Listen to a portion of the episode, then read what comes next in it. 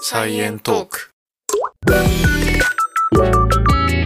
はい、こんにちは。はい、こんにちは。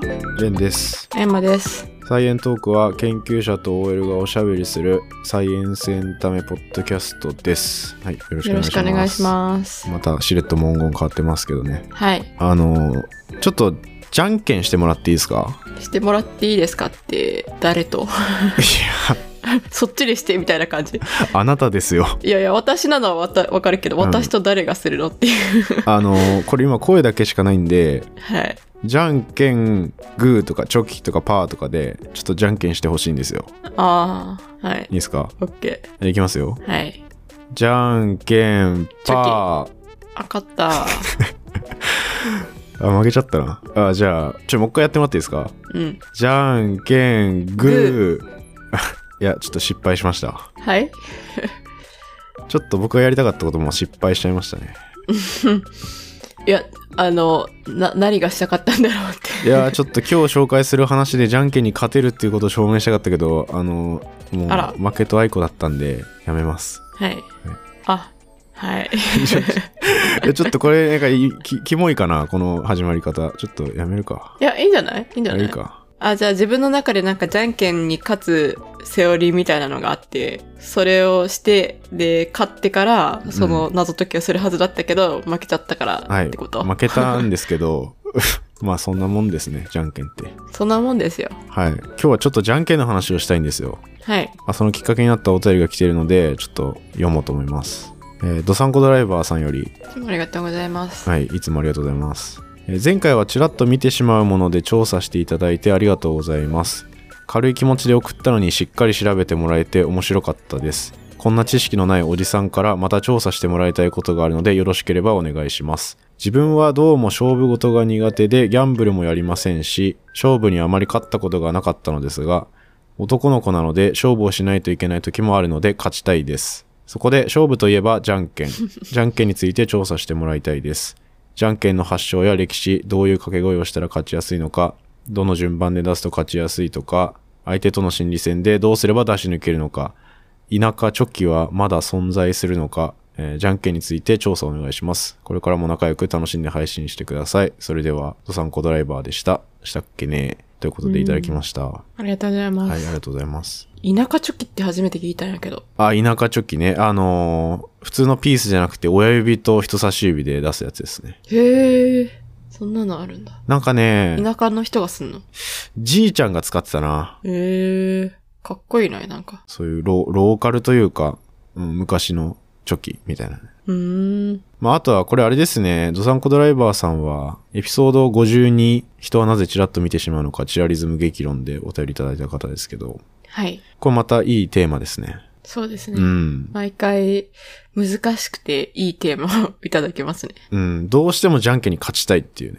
確かにね、じゃんけん勝てればね、人生豊かになるみたいなとこあるから。ああ。あ、ないですかあんまなさそう。え、あるんですか例えば。えいや、じゃんけん勝てればさ、うん。いや、よくあるじゃん。俺、あれだよ。研究室入った時に研究テーマ決める時、じゃんけんで決めた記憶あるよ。ああ。そこってもうめちゃくちゃ人生のターニングポイントみたいなじゃんけんだよ。今思えば。でもさ、その時点でさ、じゃんけんで勝ったからといってさ、うん。その後成功する研究テーマが見つかるかどうかわかんないよね。あ、もう全然わかんない。まあ、なんとなく被ったから、まあ、じゃんけんで決めますか。みたいな軽いノリだったけど、当時は。へえ、そうなんだ。うん。フまあィーリングでしか決められないしね。研究テーマなんて最初。うんまあ、勝ったら嬉しいよね。まあ、勝ったら嬉しいじゃん。うん。だから今日はちょっとじゃんけんについていろいろと調査して、まああの、じゃんけんの歴史を振り返るのも重要かなと思って、その歴史と、あとはちょっとじゃんけんに勝つ方法をはい。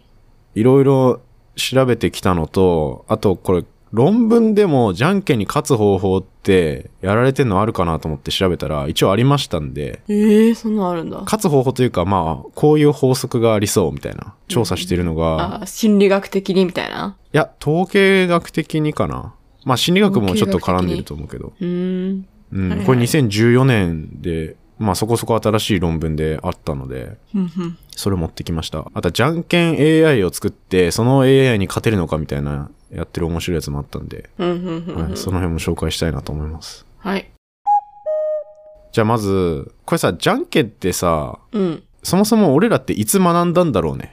うーん、確かに。謎じゃないもう幼稚園の高学年ではもう知ってそうだよね。これって誰かに習ったんかな確かに。初めは、幼稚園とかで習うのかな先生とかに教わって、そのうちに子供同士でやるようになったりするのかななのかなこれがグーでこれがチョキでとか教えられた記憶一切ないけど、うん。まあわかんないけどね。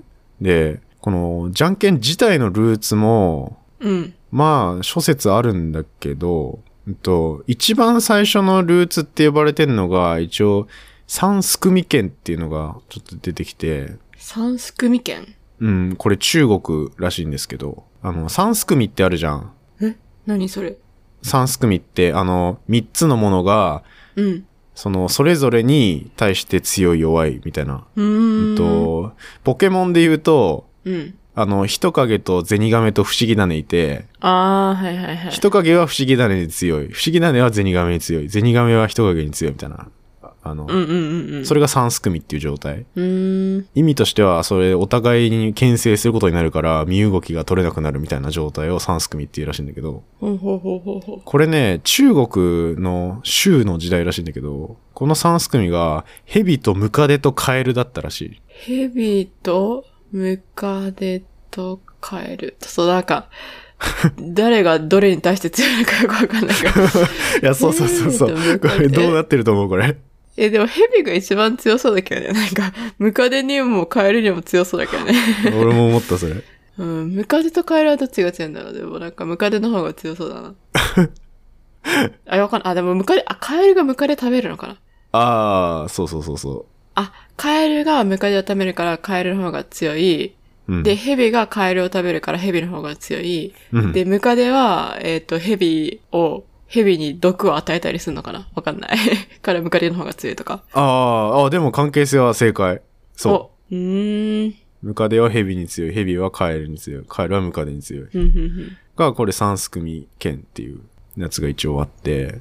はいはい。で、なんかまあそういう三すくみ剣っていうのが中国にありましたと。で、なんか似たようなやつで、虫剣ってやつもあるね。あ、ちなみにさ、その三すくみ剣とか虫剣とかさ、うんじ。ゃんけんの剣ってさ、全部一緒なの。剣は一応拳っていうことになってる。拳の剣。うーん,、うんなるほどね。で、あ、三すくみ剣は、まあ三すくみ剣って言ってんだけど、うん。それが、あの、手遊びにはまだなってないみたいで、それが手遊びとして成立するようになって、なんか虫剣ってやつに変わったみたいな説があって、うんじゃあ三すくみ剣の時は、ただ単にそういう、なんか、お互いがお互いを牽制するみたいな状態のことを言うだけで、うん。じゃんけんみたいな感じじゃなかったっていうことか。そうそうそうそう。で、虫剣は、なんかちょっとまた違くて、虫。カエルとヘビとナメクジになってんだけど、ダメくじ絶対弱いでし ょ。なんか知らんけど、ムカデがなんかナメクジになってるんだけど、絶対ダメくじの方がヘビより弱いけど、まあ。 そのポンってじゃんけんポンみたいな感じで出した時に、うん。あの、親指がカエル、人差し指がヘビ、小指がナメクジみたいな感じでパッて出してう、んうんうん。で、なんか勝負するみたいな遊びがあったっていう説があって、うんうんうん。ここからなんか手を使った遊びに発展してるみたいな。うーん。まあ、それと似たような遊びで、あの、グーとチョキとパーの起源はまた別であって、うん。これは17世紀に中国から来たって言われている、この、数、数、数字の数に剣、数剣っていうのかな、これ。数剣かもしれないけど。水剣うん。で、これは、お互い手をパッて出して、0から一応5まで表せるわけじゃないですか。片手で。 0から1を5まで。あ違うあ、はいはい、はい。ゼ0から5までの数字手で表せるじゃん。はいはいはい。で、それをパッて出して、その、パッて出した数の合計を言って、これ多分言っとくのかな同時に言うのかわかんないけど、それが当たった方が勝ちっていうゲーム。だから、こっち例えがば。うん。チョキ出して、相手がパー出したら、指の数合計7じゃないですか。うんうんうん。だから7って言ってた方が勝ちみたいな。ああ、じゃあ自分で予想しながら手を出すってことそうそうそう。ああ。これちょっとはいね、指すまっぽい感じがする。わかはいる指すそうま。だね。指すまやったことある。うん、親指上げるやつね。うん。それのなんか全本指バージョンかなってこれ気がしてるんだけど。ふんふんふんふん。で、なんかそれと3すくみのさっきの無試験とかの要素が融合してグーチョキパーみたいな感じで手遊びが生まれたんじゃないかっていうのが一応じゃんけんの始まりらしい。これ江戸時代ぐらい。三すくみ要素はある気がするけど、じゃんけんは。うん。でも、その、もう一個言ってた、その、合計の数をパっていうやつは、じゃんけんの要素あんまなくないあ、なんかね、この、あ、言い忘れてた。数字をパッて出すやつが、なんか、うぜ0から5まであると数が多いから、それがどんどんシンプルになってって、0と2と5だけ残されたっていう説があるらしい。今のグーチョキパーみたいな感じで。うん。で、その数の遊びが、無試験みたいな3種類の要素を足し合わせて、3すくみにすると、今のじゃんけんになるじゃん。ああ、なるほどね。うん。みたいなのが一応説としてはある。まあちょっとこれがね、これを石、ハサミ、紙みたいなのに、うん。誰が言い始めたかとかは全然分かってないっぽいんだけど、うーん。でもさ、それってさ、うん紙とかハサミができてからじゃなきゃさ、うん、うん。できない。ないじゃん。うん。だから、割と新しいんじゃないかな。いや、いつからハサミあるのかわかんないけど。 そんななんか原始時代とかからはないじゃん。ないね。明治時代ぐらいじゃないかな。多分。うんで、なんかこの、グーが石みたいなうん。うん。のは見た目から言われてて、この石が弱って読めるから、石剣って書いて弱剣って呼ばれてたらしくて、石が弱。石っていう漢字が弱って読めるじゃん。あそうなの石しか知らない。 盤弱の弱かな。盤石の弱。まあ石って書いて弱って読めるんだよね。はいはいはい。で、それで弱剣って呼ばれて、それがじゃんけんになったって言われてる。だからじゃんけんのじゃんって何のじゃんだよっていう感じじゃん。うんうんだからそれはもともと石って書いて、剣って書いてたから、うん。うーん。石剣なんだ。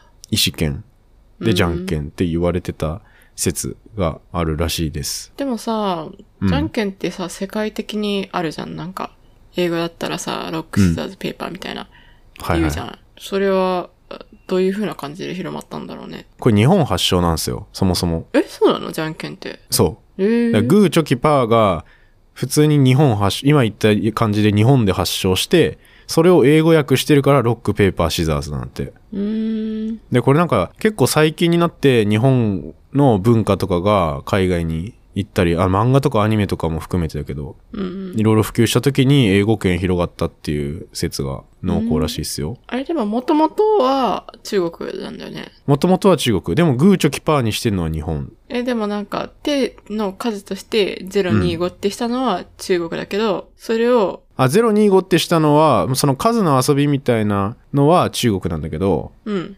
025だけ残って、そこからじゃんけんに行ってっていうのは日本らしい。ああ、じゃあ、紙と石とハサミっていうのを考えたのも日本。らしいよ。うーん。だから海外とかでは、そんなに昔からあるわけじゃなくて、うん。そして海外の人がこれどれだけ知ってるのかってわかる逆に聞きたいんだけど。いや、どうなんだろう。え、友達とかにいたこれ知ってる人。 あ、でもなんか、ロック、シザーズ、ペーパーはよくやると思うよ。あ、よくやるんなだ。んかよ、よく、あの、海外のドラマとかで出てくる気がすあ、る。マジでうん。あ、ええあ、出てくんだ、普通に。うん。だから、普通に、あの、全世界的に普及してるものかと思ってたけど、いやあ、違うかもそしれなうないって思んってきた。うん。あ、いや、全然知らんかった。これって実際どんだけ普及してんだろうって全然わかんなかったから。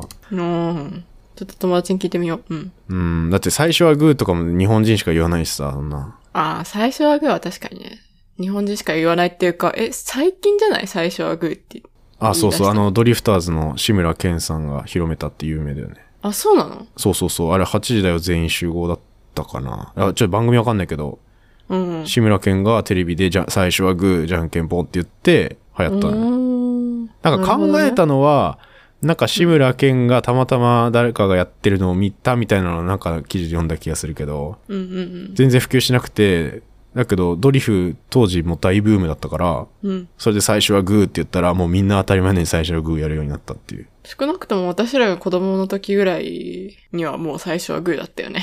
うん、全然、親の世代も最初はグーじゃないのかな親の世代はそうぎ、なのわかんない私。のが子供ぐらいからかと思って た。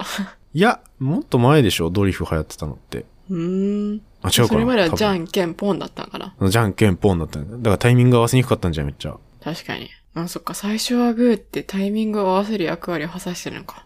そうそうそう。いきなりじゃんけんポンっていうよりは、やっぱリズム取れるもんね。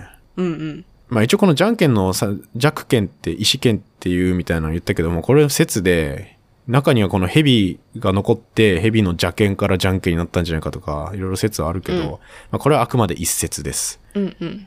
こうふわっとさせとくけど。はい。で、なんかあの田舎チョキみたいなの最初出たけど、人差し指と親指で出すやつ。それも、なんか、ピースだとヨーロッパのハサミみたいな感じで、なんか和バサミの形状ってなんかちょっと違うらしくて、日本のハサミをイメージしたのが、うんこの田舎チョキに相当するんじゃないかっていうのも、なんかあるらしくて。いや私、西洋のハサミしか知らないな、じゃあ。うん。え、和バサミってどういうことだろうえ、そのなんか、歯の長さが違うんかな和バサミは、なんかピンセットの先端がハサミになってるみたいな感じの。あー、はいはいはいはい。ちっちゃめのやつあ家庭科の授業とかでさ、使うような。あー糸そうそうそうそう切るハサミみたいな。そうそうそう、そんな感はじ。いはいはいはいなんかあれはバサミらしいよ。でもあれのイメージがなんか、そういうイメージがあって人差し指と親指でチョキを出す人が出てきて、それをなんか九州中心で西日本に多く分布してたらしくて、へで、ーそれが全国には広まらなかったから、今その、それがなんか田舎のチョキみたいな呼ばれ方をしてる地域があると。うーん。みたいなのもあるらし知いら。なかった。え、でも私一応関西で生まれたけどさ、そんな記憶ないけどね。あ、そう。だからさ、それってさ、結構昔だったりするんかなうん、いや、昔だと思うよ。だって、うん、じいちゃんばあちゃんの世代とかだから、あ、わえ、和わさみっていうか、えっと、田舎チョキ田舎チョキが。うん。結構昔なんじゃないうん。そうなんだね。いやー、って考えるとさ、結構さ、じゃんけんってシンプルなゲームだけど、時代によって違うんだね。 最初はグーとかもそうだし。。うん、なんか微妙に変わってきてるうーん。そろそろ次世代の三すくみのじゃんけんとか作ってもいいんじゃないかとか思っちゃうけど。そうだね。 うん。うんいつまでこの石と紙とハサミなんだっていうね。 もうずっとそうなのかもしれないけど。まあ、掛け声とかは変わってもいいかもしれない。あ、最初はグーじゃなくてそうそうそう。確かにグーだけ優遇されてる感あるもんな。確かに。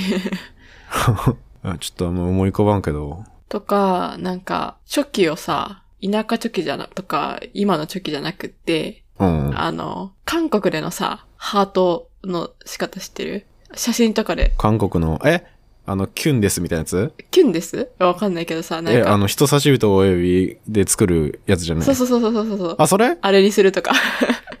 あれってさ、うん。韓国発祥なのあれ韓国でしょえ、めっちゃ TikTok とかのさ、女の子がさ、みんなあのハートやってないでもあれ韓国だと思うよ。韓国なんだ。ええなえんかさ、日本人ってさ、あの写真写るときさ、ピースってやってチョキやんじゃん。うんうん。だけどなんか韓国では、あれハートってなんか、こう、え、クイッてする。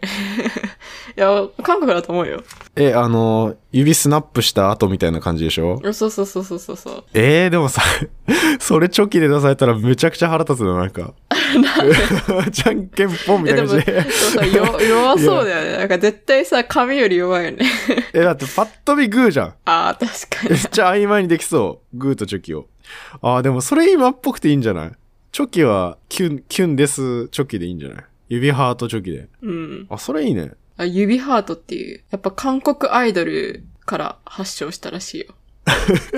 あー、じゃあこれ流行ってほしいね。田舎チョキからの普通チョキからの指ハートチョキみたいな感じでそうそうそう進化してる。 あ、いいね、それ。うん。これ TikTok とかで流行らせたらさ、もうみんなやるんじゃない確かに。しかもさ、ちょっとチョキ出したくなる。確かに。若い子は指ハートチョキにしたら、多分そのチョキばっかり出すように なるから。グーの勝率上がりそう。確かに。 でもなんか私、未だにあの、指ハートでの写真ちょっと違和感がある。いや、わかるわ。ちょっとなんか、若えなって感じするよね。若えなーっていうより、え、10代じ ゃないいや、私、いや、多分、あの、レンの中では10代のイメージなんだと思うけど、私の中ではなんかう韓国のイメージ。だからなんか、日本じゃないも人がなんかチョキする、チョキっていうかなんかピースする時のイメージで、だからなんおかうおうおう、カルチャーギャップみたいなの感じるんよ。 ああ、まあでもそっか。え、じゃあ韓国の家族写真とかもさ、母親とかさ、うん。ピースする場面になったらみんな指ハートしてるってことでしょわかんない。でも韓国でも若い人しかやんないのかもしれない。でも韓国のアイドルから発祥って書いてるから。ここら辺ああ、それは。は若い人しかやんなそうだな。うん。すごいね。なんか文化だよ、それも。うん。え、でもなんか、こうやって私が違和感感じるっていうのも、もう自分がおばさんっていうことなのかもしれない。まあね、いや、違和感感じあ昔ほどるの。昔、昔の方が感じてた。なんか、えみたいな。これこれがこれを写真の前でするのみたいなう思っん。てだたんだっけてど、、最近はみんな結構やってるから、 見えねえじゃんみたいな。うん、そうそうそう、え、何してんのかなみたいな。 なるよね。えしかもハートに見えなくないうー ん。見えなくはないぐらい。え今度やってみれば。うんやったことあると思う、でも。あ、マジでうんあ、。友達と写真撮るときとかうん。あええあ、指ハート経験者なんだ。うん。やば、ちょっと今、さあ見せつけら れたわ。 俺一生やることないだろうな。ああ、今度やろう、じゃあ。うん。いや、これでじゃんけんすればいいんじゃないするか。うん。お互いグーしか出さなくなりそうだけど。でさ、じゃんけんに勝つ方法みたいのもさ、もう世の中に検索したりいっぱい出てくるんだけど、うん。人によって言ってること全然違うから、とりあえずネットでどれ信用できるかなと思って調べたら、一応日本じゃんけん協会っていうのが出てきたんで、はいはい。ジャパンロックペーパーシザースソサエティっていうのが出てきたんで、これちょっと、ちょっとなんか 謎のホームページなんだけど、うん。勝利の法則10箇条みたいな、おおじゃんけん協会が出してんだけど、これ 10, 10個紹介すると長いから一部しか言わないけど、なんか、傾向として初心者は特にグーを出しやすいっていうところあるらしい よ。初心者って。 いやいやいや、どういうことそれ幼稚園児とかってことですかそう。私たちはもうプロフェッショナルかな、じゃあ。じゃんけん初心者はグーを出しやすくて、で、あのじゃんけんに慣れてきたら、グーから応用したチョキとかパーを出しやすくなりますいって書や、いてどうて。いうことええあ、だから、さっきさ、冒頭でじゃんけんしましょうって言った時、レンはパーを出したの。あ、そう。私が初心者だからグー出すかなって思って。そうそうそう。ああ、初心者じゃないからな、私。いや、だから初心者じゃなかったってことですね。うん。これね、俺昔ね、トリビアの泉っていう番組かなんかテレビで見た気がするんだけど、人間にいきなりびっくりさせる感じで、じゃんけんポンって出したら、大体の人グー出すみたいな。ああ、でも確かにそれはあるかもしれないな。うん。その、びっくりして、チョキとパーに対応できないみたいな。ああ、確かに一番出しやすい。そなんでだろうね。っていうか、グーの形が楽だから。う。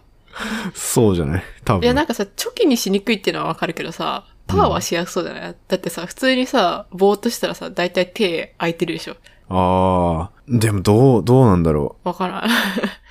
びっくりしたら拳になっちゃうから。あ、でもそれはいきなり、最初はグーなしで、じゃんけんポンってやったらグー出しやすいらしいんだけど、うん。日本じゃんけん協会によると最小グーを用いてうん。じゃんけんするとてか相手にちょっと考える時間を与えるとチャキとパーを出す確率が上がるみたいなことを書いててこれ何を根拠に上がるって言ってるのか分かんないけど、確かに。うん 一一応そういうことを書いてますねこの人たちあとなんかさサザエさんじゃんけん研究所みたいなの知ってる知らない。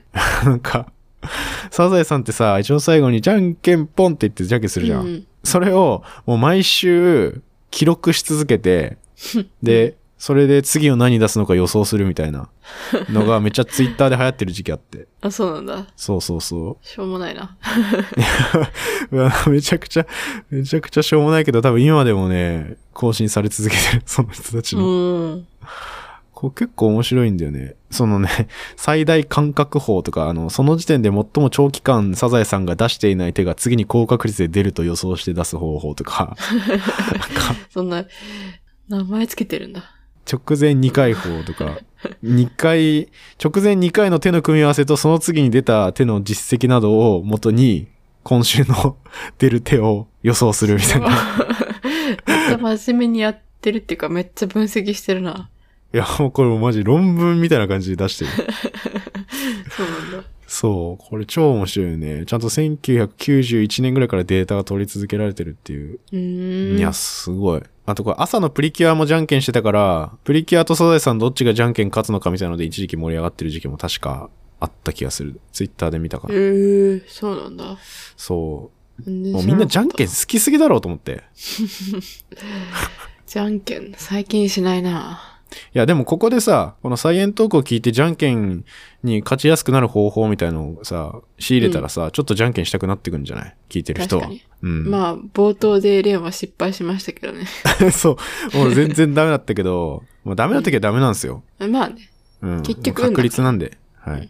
でも少しでも確率を上げようっていうことだよね。そう、少しでも確率を上げたい。うん。そして、いつものごとく僕は論文を調べたわけです。うん。どうしても勝ちたいんで、じゃんけんに。うん。はい、そしたら、一応、1本をとりあえず出てきたんで紹介しますけど、えっと、サイエンティフィック・リポーツっていう、これネイチャー系列のちゃんとした論文に出てるやつうん持ってきまして、これが一応、ソーシャルサイクリングコンディショナルリスポンスインザロックペーパーシザースゲームっていう論文で、うん一応、この、まあ、じゃんけんの、あの、反応とか、あとはどういう順番で、何回か複複数回じゃんけんしてどういう順番で出すかみたいな。うん例えば、1回目のじゃんけんで勝ったら、次はその人何出しやすくなるかとかをうん統計的に、あの、調べたっていう。へえそれは全ての人に共通してんの結構いやー、ちょっとわかんないけど、とりあえずこの論文では360人参加者を募って、うんもうひたすらじゃんけんさせて、うん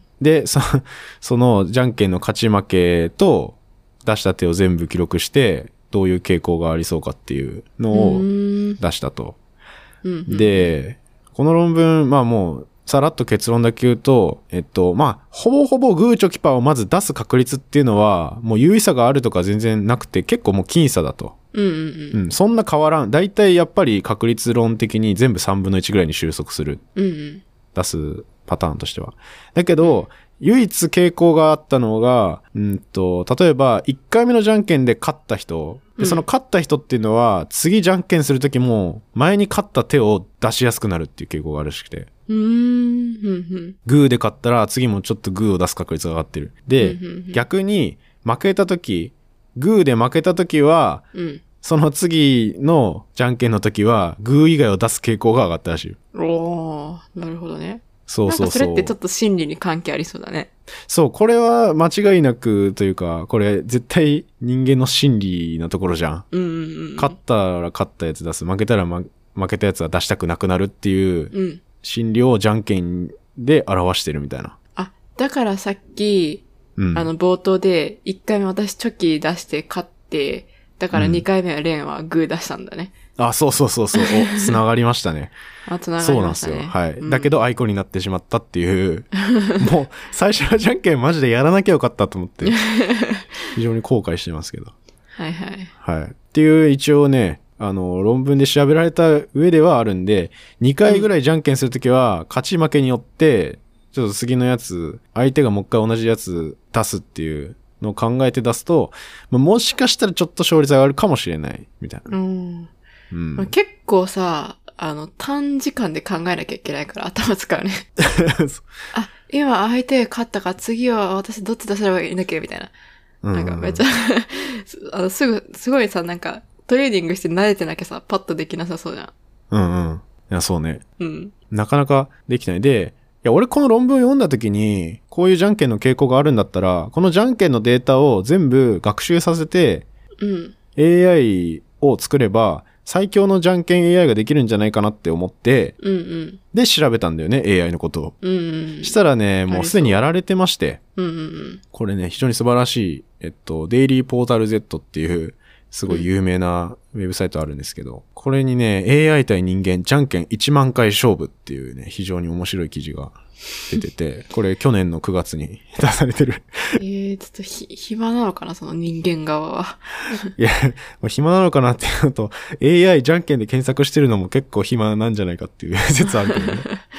俺も暇人みたいな。で、もうこれはひたすらに、もうひじゃんけん、まあ、じゃん、じゃんけん AI を作るところは、まあもうひたすらじゃんけんで、その、さっき言った、その前に何を出してたかとか、うん。で、そういうのを合わせて、じゃんけん AI が次の手を予想するみたいな感じらしいんだよね。っうんうん。うんうん。ていう学習した、まず AI がありますと。はい。で、それの、で、その AI と人間が実際に1万回じゃんけんをしてみたらどっち勝つの本当に AI が勝つのみたいな。うんうんうん。どうなんですかいや、もうこの記事の URL 貼っときますけど、うんめっちゃ面白いんで、1万回やるけど8000、8000何百回超えたぐらいで一回データが飛んじゃって、もう一回1万回じゃんけんをやり直す地獄の作業があったみたいな。かわなん かあっ人たりしたん間ですけかわどいそう。そう、めちゃくちゃかわいそうだなと思って。うん1万回のうちに、その1000回ごとに一応区切ったと。データが飛ぶのが怖いから。で、うん。 1000回やって、ど、どういう勝率かっていうのを一回一回か計測したけど、最初はやっぱ AI の方がすごい勝ったらしくて、うんうん。戦々やって、うん。人間が288勝で400敗。えー。で、312愛好。だから結構 AI すごいなと思って、すごいね。うん。この時点だと。で、そこから人間側も、なんか直感では負けちゃうから、もう完全にランダムにしようって、本当に何も考えないで、うん。出すっていうのを意識して頑張ってやるみたいな。だけどそれでも AI に負けるみたいな のをすごい繰り返すんだけど。うん。で、最後の方になると自分が出したくなった手と違う手を人間側が出せば AI は混乱して勝てなくなるんじゃないかみたいな。うん。裏を書くみたいなことやったら、うん。それでやっと AI と五分五分ぐらいになったらしい。これ325勝324分け。それだからは、な、何千回台の時え、これもう最後、9000回台の時。うーん。に、なんかちょっと人間が意識して出そうとしたやつと変えるみたいなのなんかや ると、一応半々ぐらいにはなったよみたいな 記事だったね、へーこの記事自体は。面白いな。まあでもトータルしたら AI の圧勝だったらしいんだけど。面白い。そうなんだ。そう、こうめっちゃ面白いよへね。ーでもさ、なんか最後の方になるとさ、その人間がめちゃくちゃ疲れてそうじゃないいや、もう死にそうになってると思うよ、もこれ。う、もうなんか思考する力がなくなりそそう。1万 回もやる普通う。いや、やりたくないよね。うんそんな、だって、え何日かかるのっていう感じだ けど。いや、でもこういう先駆者がいるのは素晴らしいなって思いましたね。うん。人間側でもなんかかわいそうだな。う ん、そう人だよ。1万回もじゃんけんさせられといて結局負けるっていう。間 そうそうそう。かわいそうだなって。そっか。いや、でも法則があるってことだよね、でも。そうそ、いうや拘束があるってこと。うん。じゃあ、レンが今言ったような法則を意識しながらやればいいっていうことかな。それがまあ、うん、いや多分さっき言った論文みたいなやつがいろんなパターンがあって、例えば3回前、2回前3回前は何出してたとかそういうのももしかしたら関係してくんじゃないああ、あるかもね。うん。なんかずっとこれ出してたから次これ出すか、みたいな。そうそう気そう持ちそで働う。くもんね。うん。そう。みたいのがあるから、まあ、まだまだこれ究極の AI みたいのを作れたり、もうちょっと法則性あったら面白いな、みたいな。 だけど、うんこの研究にどこがお金出すねん問題があるけど。それに さ、あの、これってさ、なんか1万回やるからこそ、なんかいろいろ人間も考えて、で、それの裏を AI がついてみたいな感じだと思うけどさ、普段じゃんけんする機会ってさ、うんなんか、そんなに1万回もしない じゃん。もうしな言いうてなんか2、3回くらいで絶対終わる じゃん。だからほぼなんか使い道ない気がするんだけど。まあ、でも、まあ、結論、これ一発勝負のじゃんけんは、うん。最初にあの、初心者のグーとか言ってましたけど、うんそれぐらいしかないってことだ よね。結そ論う。だね。そうだね。複数回やんないとこういうテクニックはなかなか使えないから。え、逆にさ、なんか、プロのじゃんけん、じゃんけんやーみたいないんのああ、え いるのそんな人。いや、わかんない。お金稼げんのそれ。わ稼げないか。でもなんかさ、本気でやってる人とかいないから、そういう人にとっては今のさ、論文ってすごい役に立つと思う。もうなんか頭脳戦とかになるじゃん。だってそしたらなんか、2、3回前に相手はどういう風に、あの、勝ったかっていう、勝ったかとか負けたかとかいう、そういうパターンを全部頭に入れといて、で次の手考えるっていうのは、すごい頭使うことだと思うんだよね。まあそうだね。うん。まあ、じゃんけんで一番活躍できるのって日本で AKB ぐらいじゃないのなんかじゃんけんしてたよね。 それぐらいじゃない。なんかカナダかどっかでめちゃくちゃでかいじゃんけんの大会あるみたいのは、なんか聞いたことある気がするけど。うーん。あ、でも一応プロいるのかなこれ。今ちょっと調べたら一応じゃんけんのプロというか、世界大会を 開催しているワールドロックペーパーシザーズアソシエーション、世界じゃんけん協会っていうのがあるらしくて。ええー。ああ、それにワイアット・ボールドウィン会長って方が一応いるみたいですね。うーん。これそう新しいのは2015年に設立されてる。えでもさ、世界大会ってさ、どういうルールでやられるんだろうルールっていうか、あの、絶対さ、なんか1、2回じゃ終わんないじゃん。だからさ、なんか、もう本当に100回ぐらいやって、で、あ、この人勝ちです、みたいな感じでやるのかな。ああ、確かにな。あ、でもこの会長、この会長さんはね、一応この大会でね、43連勝という記録を持ってるらしいんだけど、うん。この人曰く、あの、もう先出し、じゃんけんをする前の所作に気をつけるっていう。初心者はグーを出す直前にやっぱ手を握りししめてたりとか、おーチョキを出す直前に人差し指を少し開いてたりするっていう 場合があるっていう。だからじゃんけんを出す前の手の形を結構気をつけろみたいな書いてる。あー、でプロそこ見てんのか。うん。いや、でもなんか、相当、体と心をさ、一致させなきゃさ、そんうなんすぐさ、じゃあ、あっちが、あちょっとチョキ出してるから、じゃあグーに変えるかみたいなさ、一瞬でできないよね。それプロじゃないいや、これもうプロというか、ズルみたいな感じするけどな。なんかさ、逆にさ、あの、全部オンラインで、その場でしか見えないみたいな。うん。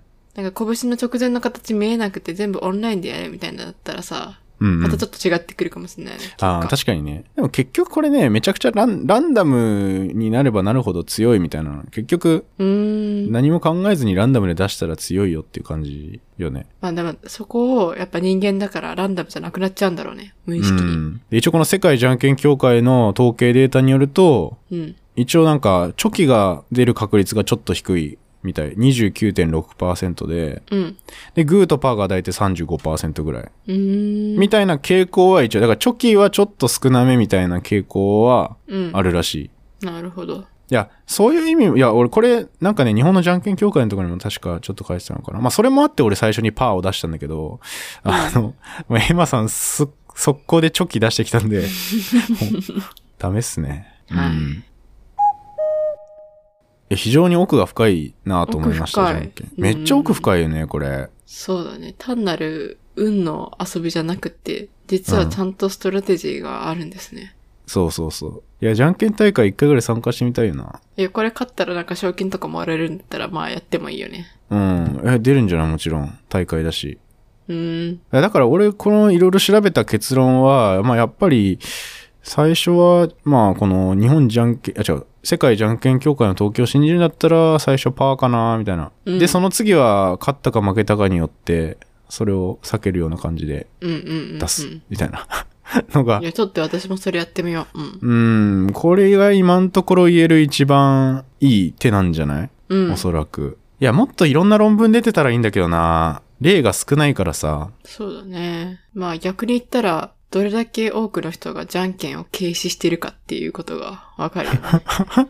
だからそういうふうにじゃんけんのことをしっかり真剣に考えたもん勝ちなんじゃない、うん。私たちは今こうやってこういう情報を得たからさ、次からはそれをもとに戦略を立ててさ、じゃんけんできるから強くなれるかもしれない。うん、ちょっと強くなれるかも。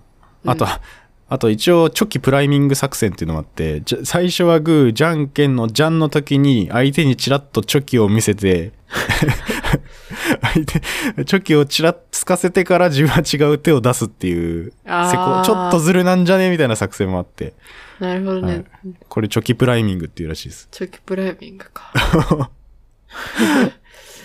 だから、反射神経もね、求められるっていう。そう、反射神経重要だよね。うん。まあ、これをエマさんに言ってしまったんで、僕はもうこの手は使えないです、多分。そうですね。もう私たち両方とも知ってしまったんで、もう、 そうまっさらな心でやるしかないですね。いや、ぎゃいや逆になんかこれ、サイエントークリスナーの人もさ、これを知ってしまったがゆえにさ、うん。もうやっぱ、ちょっとバイアスかかっちゃうかもしんないけど、そうだね。うん。チョキプライミングを使ってみるのがいいんじゃないうん。チョキプライミング使ってみてください。それやばいな。あ、それチョキプライミングだよね。知ってるみたいなみたいな。あ、知ってるポッドキャストで聞いたみたいな。 やば。いや、でうもんそもそもさ、なんかじゃんけんにそんなに意識を払わない人だったら、チョキプライミングすら気づかない。確かに。いやいや、いや、でも潜在意識でさ、うん。もしかしたら影響するかもしんないからさ。あー無意識化で。難知らんしいけな、どこういう無意識が働くゲームって。いや、難しいと思う。はあ、ちょっとこういう話してるとじゃんけんしたくなってくるから。はい。プライミングチョキ、プライミング指ハートじゃないですか。だか プライミング指ハートか。ら。そうプライミング指ハートからの、なんか、あパ、プライミング指ハートをしてて、あ、あいつプライミング指ハートしてるから多分チョキ出すなって思わせといて、本当にチョキ出す。ー。あー、それ、でもさあ、プライミング指ハート聞いたら相手グー出してきちゃあ、プライミング指ハートだってなって、で、うんで、プライミング指ハートしようとしてる人は、うんじゃあこっちがグー出すと思ってるから、あっちはパーを出すかもしれない。あ、ちょっと待って、わかんない、 もう。う。え、違う よ。え、え、ちょっと待って、え、ってから、何を言おうとしたのプライミング指ハートで相手にチョキをちらつかせたら、相手はそれに勝つグーを出してくるから、うん。こっちはさらにそれを読んだパーを出すってことでしょだから、そ、それ、それをするって思ってんだよ、多分。こっちは。って思ってるかだからら相手がチョキ出すってこと。だから、だから、こっちは、チョキを出すじゃ ん。だから、それに、答えるために、わけグわかんないを出す。わけわかんない。なんだこの会話。だから、裏の裏の裏を書くみたいな。あ裏の裏の裏だそれが、プライミグ、ング、ハート。ププライミング、指ハート。なるほどね。いや、まず知らない人からしたら指ハート気づかない から。まあまあまあ新作戦。サイエントークを聞いてる人同士がじゃんけんするときには、そのコードのやりとりが行われるっていうことですね。そう。ああ、それいいね。でもさ、これ言葉にしてても何言ってんのかわかんないからさ、これを一瞬でやだってかなり難しいよね。無理だろ。 いやー、やばいな。うんな直前で手変えるのとか、俺だったら、いや、今変えたっしょ、みたいな。うん。揉めそうだけどね。そうだね。いや、それもだから技術なんじゃない、そんな、なんか、直前で変えたというように見せないような変え方みたいな。あー、もう、それすらも。だけど、相手の心にはうん、真相心理には働かせるみたいな。 そう。やばいな。手を変える直前にちょっと自分の手以外のところに注目させといて、ちょっと変えるみたいな。なんかもうメンタリストみたい。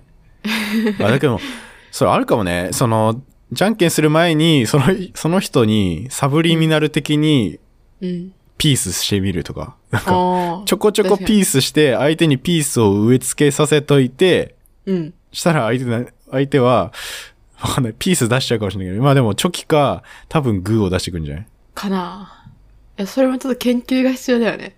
うん。あの、プライマリーでいろいろチョキちらつけせといたら、うん、相手。がチョキを出すのか、それともグーを出すのか。うん。まああとは癖を見つけるっていうのもいいんじゃないですか。ああ、そうだよそねの。結局、それが一番かもしんない。その人のね、癖がね、あるかもしんないもんね。そうそうそう。なんとなくこれを出した時に勝つ記憶が多かったらさ、例えばグーでめっちゃ勝っ今まで勝った回数多かったら、なんとなくグー出したくなっちゃう気するんだよね、その人。うんうんうん。だから、じゃんけん大会で対戦相手の、その、それまでのじゃんけん経歴を見て、 癖を探すっていう。あー いや、めっちゃ高度じゃん。めっちゃ高度。え、なんかすごいいいゲームに思えてきた。ただの運じゃなくて。うん。あいいゲームだな、じゃんけうんって。ん。頭脳戦だな。頭脳戦だわ。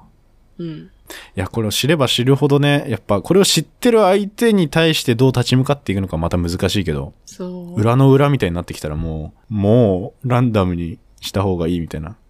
うん。ちょっとよくわかんなくなっちゃうんでね。うんうんうん。はい。まあ、そんな感じですか。はい。いなんだこの話っていう。や、でも面白かった。うん、一応ね、科学っぽい話もできたんで。うん。うん。一応統計っていう言葉出てきたし。いいじゃん。で、統計と AI 出したんで。うん。はい。まあ、だいぶ緩かったですけど、こんな感じで、いかがでしょうか。ドサンコドライバーさん。じゃあ最後にお便り紹介して終わりたいと思います。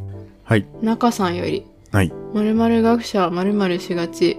大変面白かったので、もう遅いかもしれませんが、投稿させてください。はいすみません。完全な偏見も入ってます。わら。理系研究者、夢を語ったり、都市伝説好きなくせに、ビーガンとか牛乳は体に悪いとか、民間療法的な根拠の薄い話、バカにしがち。あー。